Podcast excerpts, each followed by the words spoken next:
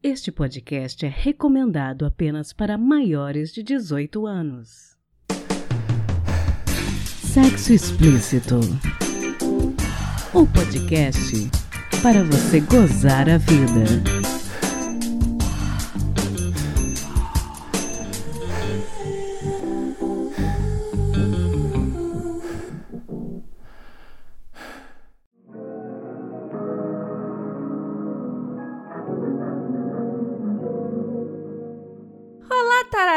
Tudo bem com vocês?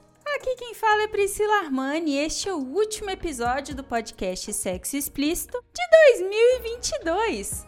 Muito obrigada a todos vocês que me acompanharam ao longo deste ano. E antes de eu começar o episódio, mais alguns agradecimentos indispensáveis que eu preciso fazer.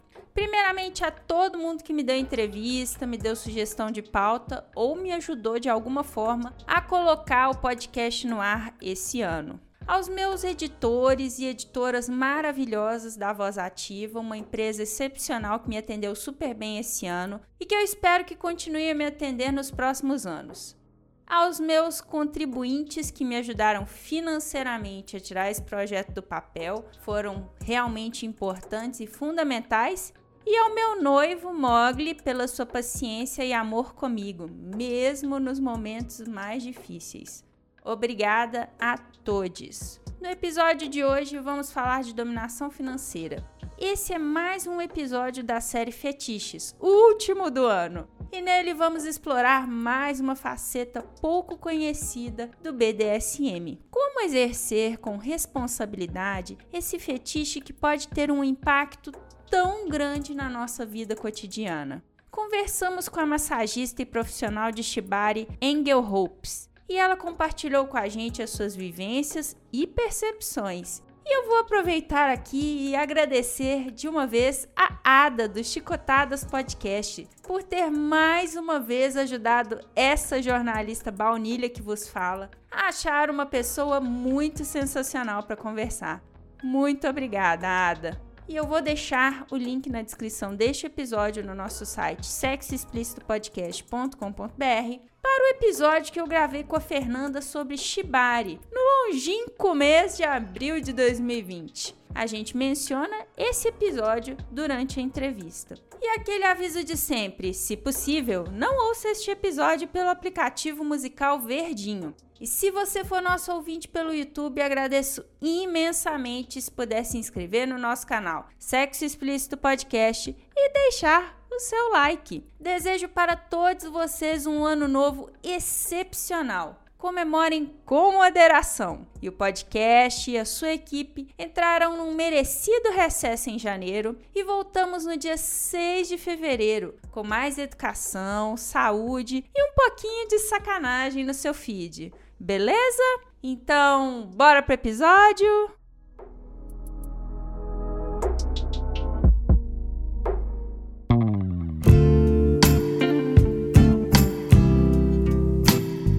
Angel, conta pra gente quem é você, quais são os seus pronomes e o que que você faz. Oi, gente, eu sou a Angel, ou Angel Hopes, meu nome mesmo é Ana, mas o meu nick é Angel Hopes, no rolê de Shibari e de BDSM. Os meus pronomes são geralmente femininos. Uh, eu não me importo com os masculinos, mas eu não tenho costume de usar neutros. Eu sou sex worker, eu trabalho já tem alguns anos com camming, é, em sites brasileiros, sites gringos, com criação de conteúdo de sexo explícito e fetichista e com sessões tributadas. Eu ofereço sessões de podolatria, sessões de shibari e sessões de BDSM no geral, tanto age play, pet play, sadomasoquismo, tanto faz. E atualmente eu jogo com dois Money Slaves, que são ambos submissos e que ambos fazem sessões de Shibari BDSM comigo. E na vida, na vida normal, eu sou massoterapeuta. Bacana. Você poderia explicar pra gente, Engel, o que, que é a dominação financeira e como que ela acontece? Então, a dominação financeira, ela é classificada dentro das práticas do role, dos roleplays top bottom, onde tem uma pessoa que exerce as ações, que está no comando dentro da verticalidade, ela está acima, digamos assim, durante aquele jogo, e um bottom, que é quem recebe os comandos, recebe as ações e que dentro da verticalidade do jogo está abaixo do top. A dominação financeira, ela pode ser classificada, ela é classificada como algumas pessoas, para algumas pessoas como é, dominação psicológica. Esse termo, dominação psicológica, é um termo bem tabu dentro da comunidade, então não é todo mundo que concorda com isso. Eu, particularmente, concordo só em partes. Eu entendo que a dominação psicológica ela existe quando uh, ela entra como parte do jogo, por exemplo. Não sei se vocês estão familiarizados com o Fear Play, que seria um jogo de medo. O Fear Play, geralmente, ele é um jogo totalmente psicológico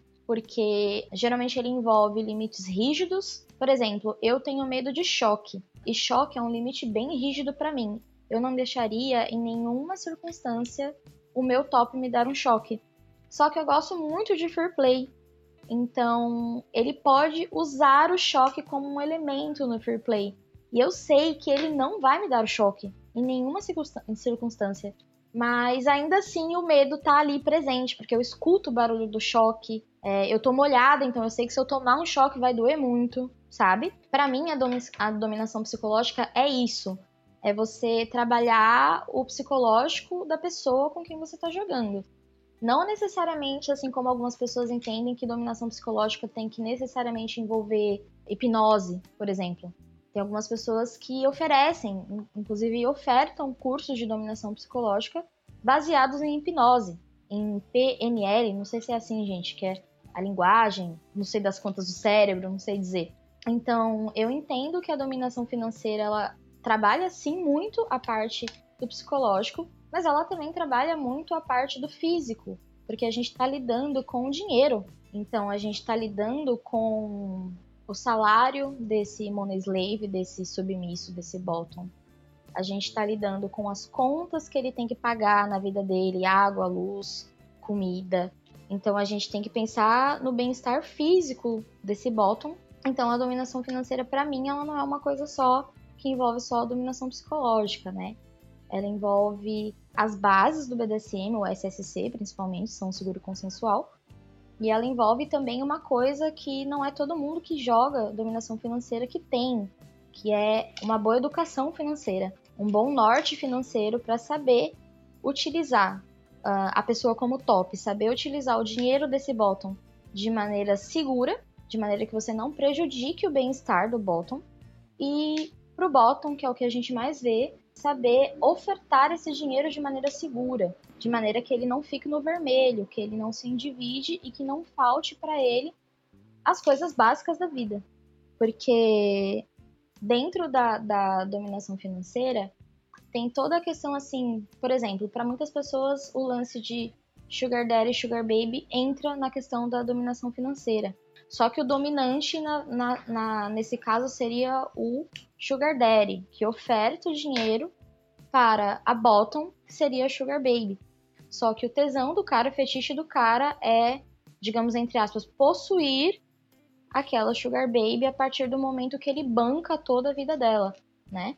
E aí a gente já tem a outra mão que seria mais o jogo das prodomes, das dominatrix, que elas dizem muitas vezes que elas vão sugar, entre aspas, os porcos. Que elas vão drenar os caras e deixar os caras sem um real na conta. Muito disso é marketing, né? A gente sabe que isso é marketing. Agora, no começo da pandemia, a gente teve um boom gigantesco sex workers no Twitter, principalmente, que se dizem prodomes, dominatrix, enfim, e na verdade elas só tiveram contato com o BDSM por 50 tons de cinza, então elas não sabem nada sobre o BDSM. Só que elas querem dinheiro e a gente tem muito money, money slave desesperado para ser sugado, enfim, para ser dominado. Então eles aceitam, né, se relacionar com meninas novinhas, assim. Não tô dizendo que meninas novinhas não podem ser domes, não é isso que eu quero dizer. Mas elas dizem ter muito mais conhecimento do que elas têm de fato né? E é muito perigoso, porque numa dessas eu já vi caras se endividando, de verdade, se endividando, porque deu um cartão de crédito para a menina e a menina gastou todo o dinheiro do cara. Então, enfim, aí já acaba já entrando em outras questões de segurança, bases, que a gente vai conversar mais para frente. Mas resumindo, dominação financeira é todo tipo de prática de roleplay e de interação de jogo, de cena, de sessão que envolva de alguma forma valor monetário, né? Pode envolver desde dinheiro, é, dinheiro mesmo, ou pode envolver joias, sapatos, roupas, restaurantes caros, tanto faz. Então, a dominação financeira é todo tipo de prática roleplay e uh, dinâmica com troca de poder que envolva um valor monetário. Interessante porque você falou um pouquinho dentro do que eu queria entrar com relação aos preceitos do são seguro e consensual, né? Porque eu acho que em muitas práticas do BDSM isso fica bem claro, né? Como que você segue esses preceitos, como que você estabelece esses limites. No caso da dominação financeira, como que os envolvidos podem colocar esses conceitos do são seguro e consensual em prática? É, então, gente, Uh, o SSC, que é a nossa base principal, é, que é São Seguro e Consensual, ela é a base geralmente usada para todos, todos os jogos, né? Ela é a base que a gente diz padrão. Mas existem outras bases dentro do BDSM.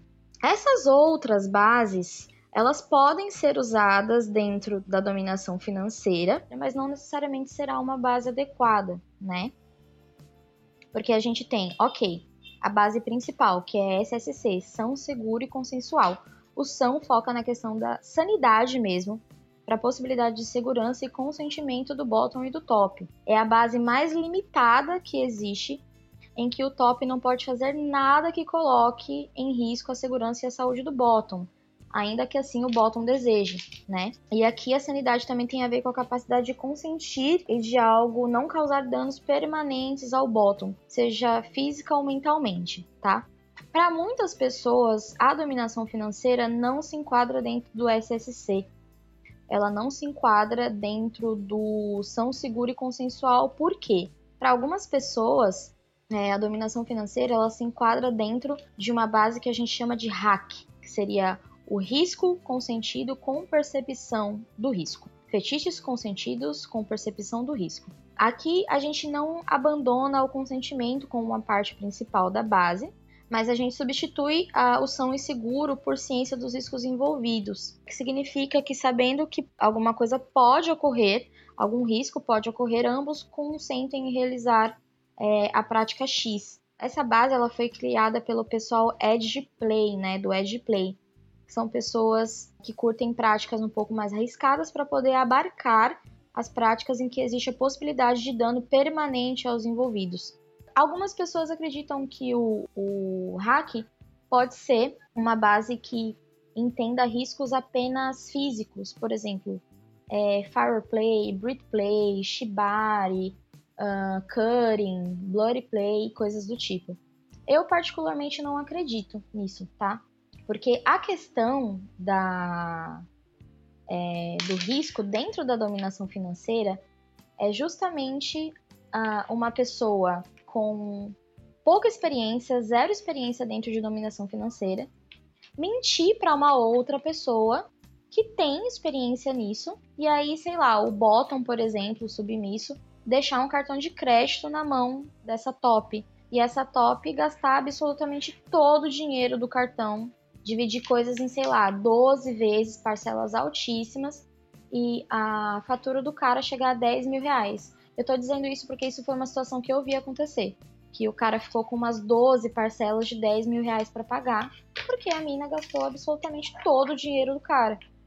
Uh, isso para mim se enquadra como hack, porque são riscos que a gente tem que consentir antes. Mas existe uma diferença grande também, na minha opinião, entre é, compreensão e consentimento. Porque a gente pode consentir com uma coisa que a gente não necessariamente compreende, né? Por exemplo, se eu for praticar shibari com você, você pode consentir que eu te amarre e eu posso te explicar as possibilidades de riscos, mas eu não acredito que você vá compreender se você não estudar um pouco sobre os riscos do shibari antes. Eu não acredito que você vá compreender o real risco do shibari se você não se dispor a ir é, estudar sobre Shibari, estudar sobre anatomia, assistir apresentações, é, pedir recomendação minha para outras pessoas, sabe? Então, para mim, eu, Engel, entendo a dominação financeira como uma prática hack, que ela tem riscos que precisam ser consentidos previamente. Mas para muitas pessoas ela funciona dentro do SSC sim, e tá tudo bem, até porque as bases existem para poder englobar os seus praticantes, não só as práticas, mas os seus praticantes. Então, se uma pessoa considera que a prática dela tem um rolê são seguro e consensual, quem sou eu para dizer que não, né? A minha prática eu já entendo dentro do hack, até porque para jogar com alguém onde eu tenho essa dinâmica de dominação financeira, a pessoa precisa assinar um contrato comigo. E se ela não assina esse contrato, eu não jogo. E nesse contrato, ela tem que se, se responsabilizar por não me ofertar mais dinheiro do que ela de fato pode me ofertar. Que ela não pode deixar de pagar nenhuma conta dela, que ela não pode deixar de comprar coisas para si mesma. E eu não tô falando só de comida, água e luz aqui não, eu tô falando de qualidade de vida, né? Que ela não vai cancelar, por exemplo, um convênio médico para dar o dinheiro do convênio médico para mim, então eu tenho um contrato bem rígido. Eu sou bem rígida, assim, tanto como top quanto como bottom, mas eu sou bem rígida como top, principalmente no que envolve dominação financeira. Porque às vezes a pessoa se, ela se perde um pouco no personagem, sabe? Ela se perde um pouco no tesão, pelo fetiche, e ela acaba passando dos limites mesmo. E eu, como top, eu entendo que é minha obrigação brecar essa pessoa de passar por certos limites porque faz parte da minha responsabilidade como top pelo bem-estar do meu bottom, o bem-estar de maneira geral. Interessante você falar a respeito disso, e aí eu queria saber um pouquinho a respeito da sua experiência, a partir de que momento que a dominação financeira passou a fazer parte da sua vida? Eu comecei a trabalhar como sex worker quando eu tinha 18 anos, eu era bem novinha, e eu comecei no camming, eu não sei se vocês estão familiarizados, mas o camming seria, por exemplo, aquele conhecido sexo online.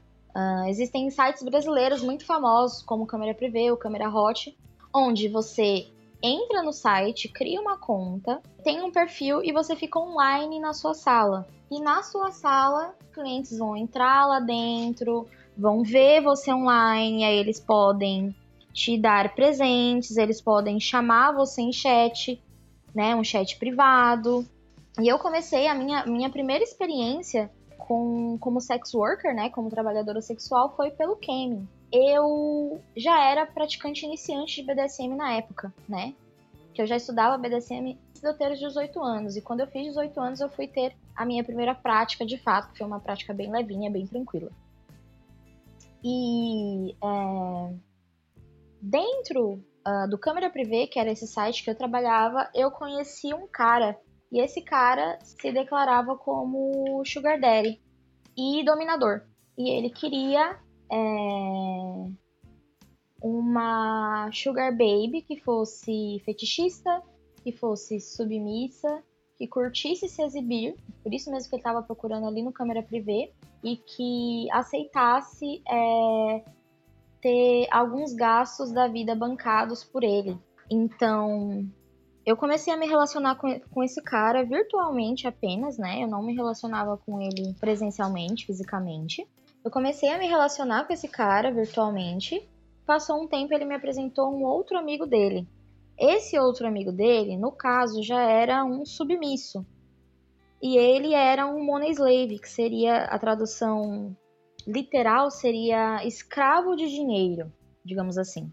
E aí eu conheci esse Money Slave que ele me apresentou. Fazia um tempo que ele tava com uma pira de que ele queria me ver dominando outra pessoa. Então ele tava com uma pira de que ele queria é, me ver dominando outra pessoa. Essa pessoa, no caso, essa primeira pessoa, no caso, seria esse amigo dele, né? Aí nós entramos em chamada de vídeo, todos nós, né? Eu, ele, o amigo dele. E aí rolou ali uma, uma sessão online, né, tal. E ele foi me, me pagando uh, por cada coisa, assim, tipo, cada coisa que eu dizia para ele, ele tinha que me enviar, sei lá, 50 créditos, 100 créditos. E a gente ficou mais, mais ou menos uma hora e meia ali em chamada. E ele me enviou no total, acho que foi 1.500 créditos, alguma coisa nesse sentido. E o crédito é a mesma coisa que real, né? Então ele me enviou R$ 1.500 por essa interação nossa. E depois ele pediu permissão pro meu Sugar Daddy, que ele queria jogar comigo mais vezes. Então ele queria ser dominado por mim mais vezes e ele queria é, bancar mais coisas para mim. E aí meu Sugar Daddy deu permissão e aí basicamente foi isso, assim, sabe? No começo. Essa foi a minha primeira interação, porque eu me relacionei com esse Money Slave por um bom tempo. E ele tinha essa pira mesmo de pagar tudo para mim. Ele tinha muita pira também com Cook, né? Cookcode. Ele gostava de pagar quando eu ia no motel com alguma pessoa. Ele pagava todos os gastos. Ele pagava roupas, ele pagava, enfim, jantares. Tudo assim, tudo que vocês puderem imaginar, sabe? Esse foi o meu primeiro contato.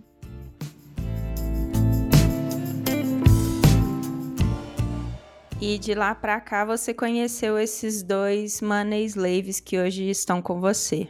Sim. Ah, eu já joguei com muitas outras pessoas, mas os que estão comigo atualmente são os dois. os que eu jogo com, de maneira mais. que eu falo que eu tenho uma, uma rotina de jogo, né? É os dois. Mas eu jogo com outras pessoas porque eu ofereço sessões profissionais botadas, né? Então eu jogo com várias outras pessoas também. E qual que você acha que seria a melhor forma de lidar com os preconceitos das pessoas, especialmente quem é de fora do BDSM a respeito desse fetiche? Eu sei que questão de sugar daddy, sugar baby se popularizou muito é, nos últimos anos, né, para o público em geral. Mas eu imagino que, apesar disso, ainda exista muito tabu e talvez dificuldade de conversar a respeito desse fetiche. Sim, com certeza, gente. O Shibari mesmo, que tem uma pegada super artística, que muita gente enxerga como arte, existe um tabu enorme ao redor do Shibari. Muito, é um tabu muito, muito grande mesmo. E assim, é, eu acho que a melhor forma de se combater preconceito é a informação, né? Então eu acho que, por exemplo, o que vocês estão fazendo aqui hoje, uh, gravando um podcast sobre dominação financeira, filmes, séries, artigos, sabe? Bate-papos. Eu administro com outras amigas minhas um grupo de estudos de BDSM, que é o BDSM and Kink, que é no WhatsApp. E a gente tem rodas, tem, nós temos bate-papos, nós temos temas. É um grupo de estudo mesmo, é bem focado para estudar, debater BDSM. E a gente fala de todos os fetiches possíveis e imagináveis Uh, e a gente já falou de dominação financeira. E foi um bate-papo muito legal. E a minha opinião muito é essa, assim, sabe? O único jeito de você combater o preconceito, a ignorância, é com informação, né? É com conhecimento, é passando os seus conhecimentos para frente, passando suas experiências, seu, seu know-how, digamos assim, né? Para frente. Então, eu acredito que as pessoas, principalmente para quererem sair dessa mão do preconceito, elas precisam ser minimamente abertas a se informarem sobre o que elas têm preconceito, né? A estarem dispostas a pelo menos ouvir. Então eu acredito que é isso, é ouvir podcasts, ver filmes, séries, participar de rodas de conversa, de grupos de estudo, seguir perfis educativos no TikTok, no Instagram, que tem vários. Então eu acredito que é literalmente a pessoa se abrir um pouquinho e se permitir estar do outro lado, estar do lado do ouvinte ao invés do lado de quem julga, né? Com certeza.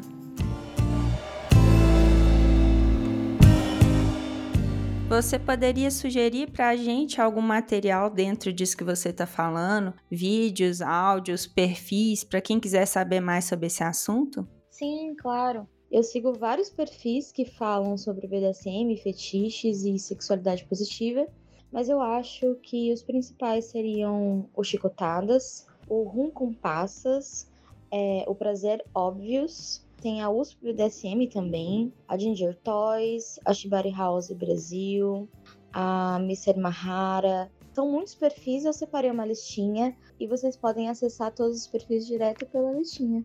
eu imagino que talvez tenham pessoas escutando a gente com vontade de viver esse fetiche da dominação financeira, mas é um fetiche que você tem que viver com alguém que tenha é, responsabilidade, que você tenha confiança com essa pessoa, né? Sim, sim, é muito importante, bastante. Para todo mundo que vai jogar, seja qual prática que for, o maior conselho é pesquise se essa pessoa é uma pessoa segura para se jogar.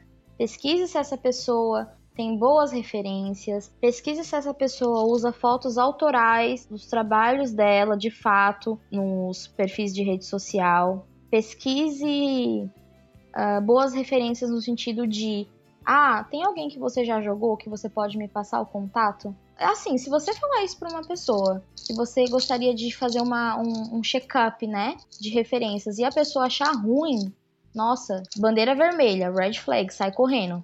Porque quem não deve não teme, sabe? Tanto que assim, quando uma pessoa chega até mim com interesse em jogar comigo, seja qual prática que for, eu passo para ela o meu Instagram, que tá repleto de fotos autorais, eu só tenho fotos autorais no meu Instagram. E se ela fala para mim, ah, eu não tenho experiência, taranã, eu peço para ela ir num Atados no Parque. O Atados no Parque é um piquenique com cordas que a comunidade de São Paulo realiza mensalmente, um domingo por mês, gratuito, no Parque da Juventude. Eu sou administradora do Atados desde 2018, se não me engano. 2018? 2017?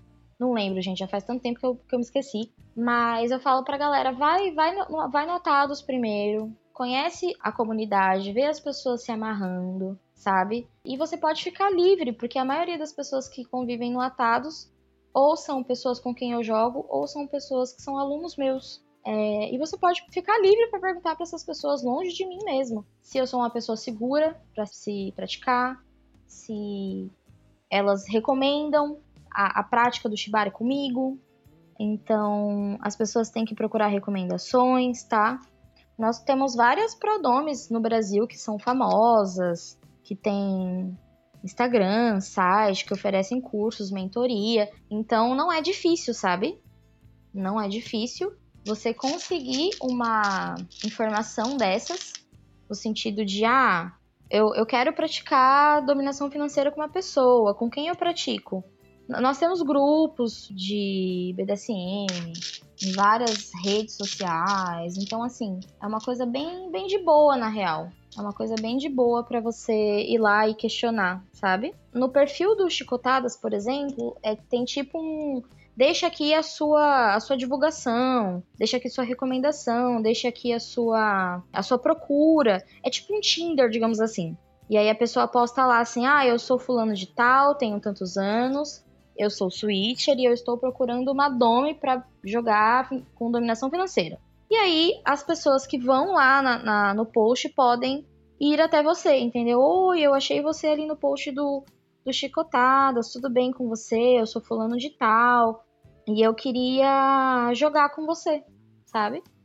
Então, assim, eu tô sempre livre. Eu queria deixar isso bem claro, assim, que qualquer pessoa que esteja ouvindo aqui o podcast e queira entrar em contato comigo em qualquer uma das minhas redes sociais ou ir no Atados, tanto faz, e chegar em mim e falar assim, Engel, eu queria jogar com pessoa tal, você pode me dizer se essa pessoa é segura?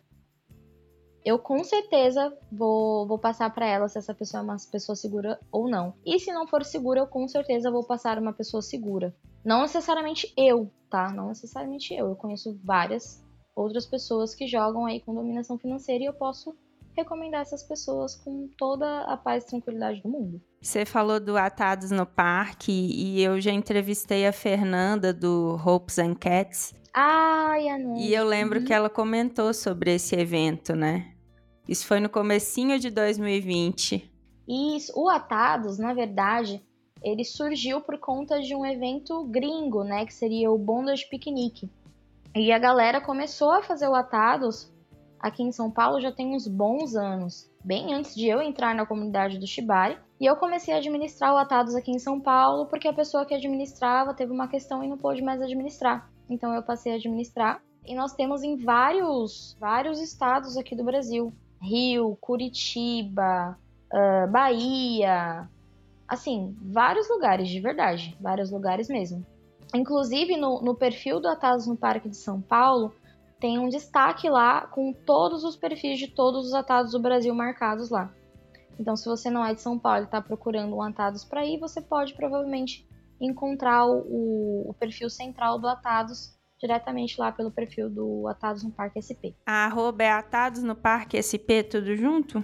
Isso, é SP mesmo. Atados no Parque SP. Bom, e tem algumas outras redes sociais ou contatos seus que você quer deixar para quem tiver interesse em continuar esse bate-papo em outros espaços?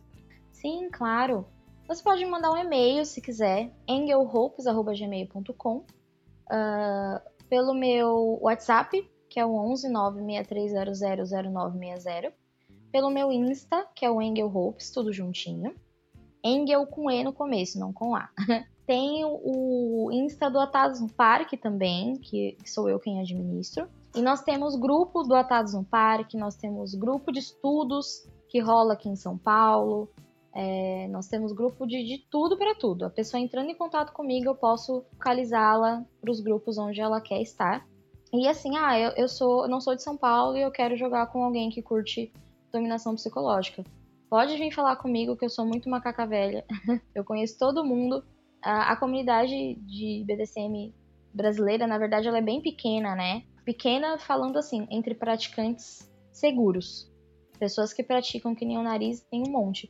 Mas entre praticantes seguros é uma comunidade bem pequena. Então, por eu já ter alguns anos, né? Eu acho que eu vou fazer nove anos de BDSM agora, não sei. Eu conheço bastante gente e eu conheço gente que conhece gente. Então, se eu não conhecer, é muito fácil para mim ir lá no grupo e falar assim, gente, vocês conhecem alguma é, alguma mina que joga com dominação financeira que mora, sei lá, em Recife? Alguém com certeza vai conhecer e vai me indicar. Porque é, eu quero que todo mundo viva seus fetiches, seja feliz. Então, pode pedir indicação para mim que eu vou indicar com todo carinho do mundo. Sensacional. Engel, eu quero te agradecer imensamente por ter tirado um tempinho para conversar com a gente sobre esse assunto que ainda é desconhecido ou tabu para muitas pessoas. E eu quero aproveitar esse espaço também para agradecer a Ada por ter me indicado você, porque se não fosse o pessoal do Chicotadas, o sexo explícito ia naufragar nas pautas de BDSM, porque eu sou muito, eu sou muito fora das coisas. Baunilha. Eu ainda, eu sou muito ainda muito baunilha, eu tenho muito desconhecimento ainda, é. tenho muito campo ainda para aprender com vocês. Muito obrigada. Eu que agradeço pelo convite, querida, também a Ada por ter me indicado.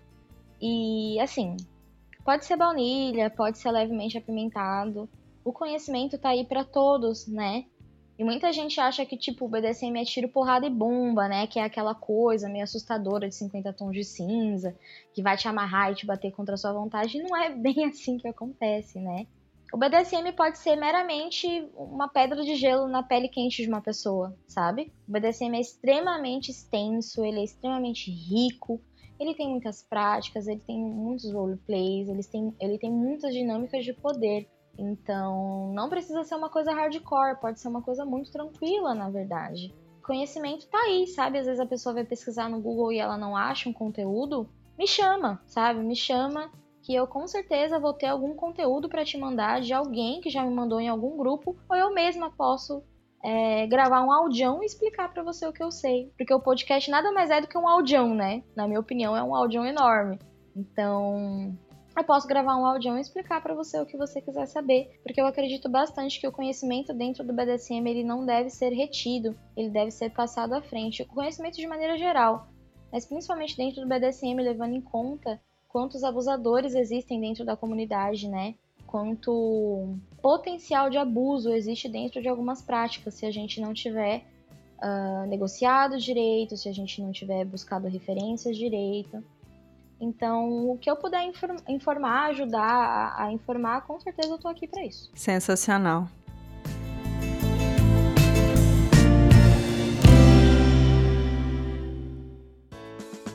Se toca.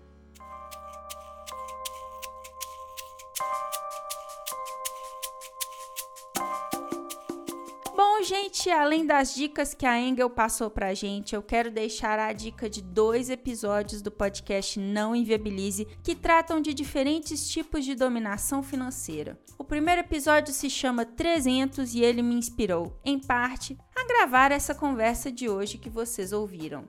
Em 300, que foi ao ar em janeiro desse ano, Dora e Douglas se conhecem numa balada e a experiência que eles vivem acaba sendo marcante para os dois. Já no segundo episódio que eu quero recomendar, chamado Boletinhos, e que foi ao ar no último dia 15 de novembro, a Amanda conhece um cara bem mais velho e super interessante no aplicativo de relacionamentos e acaba passando um ano inesquecível ao lado dele. As duas histórias que foram enviadas por ouvintes anônimos e contadas pela Deia Freitas trazem alguns elementos de dominação financeira e propõem reflexões bem interessantes, especialmente para aqueles que são baunilha e conhecem pouco sobre esse assunto ainda. De maneira leve e bem espontânea, a Deia conta histórias no Não Inviabilize se você não conhece ainda esse podcast, vale muito a pena conhecer e talvez começar ouvindo essas duas histórias que eu recomendei aqui hoje: 300 e Boletinhos. O Não Inviabilize está disponível em todos os agregadores de podcast, no aplicativo de mesmo nome e no site nãoenviabilize.com.br.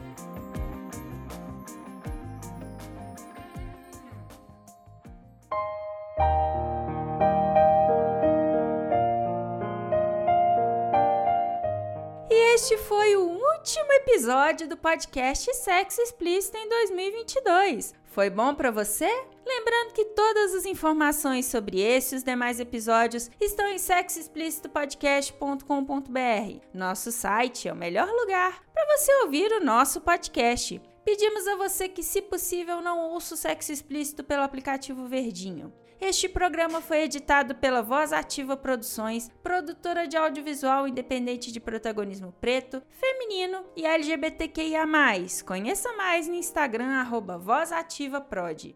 Quer ser meu contribuinte? Você tem duas opções pelo nosso apoia-se em apoia.se barra sexo explícito podcast e pelo Pix do podcast, que é também o nosso e-mail de contato, sexoexplicitopodcast.gmail.com. Este episódio não seria possível sem os meus contribuintes do mês de novembro: André Santos, Conto Sexo Livre, Dri Cabanelas, Edgar Egawa, Leonardo Barbosa, Magno Leno, Patrícia Canarim e Rogério Oliveira.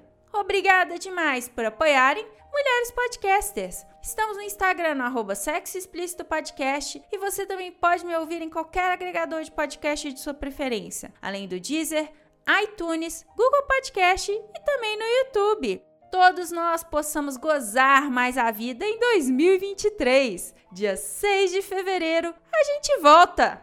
Beijo!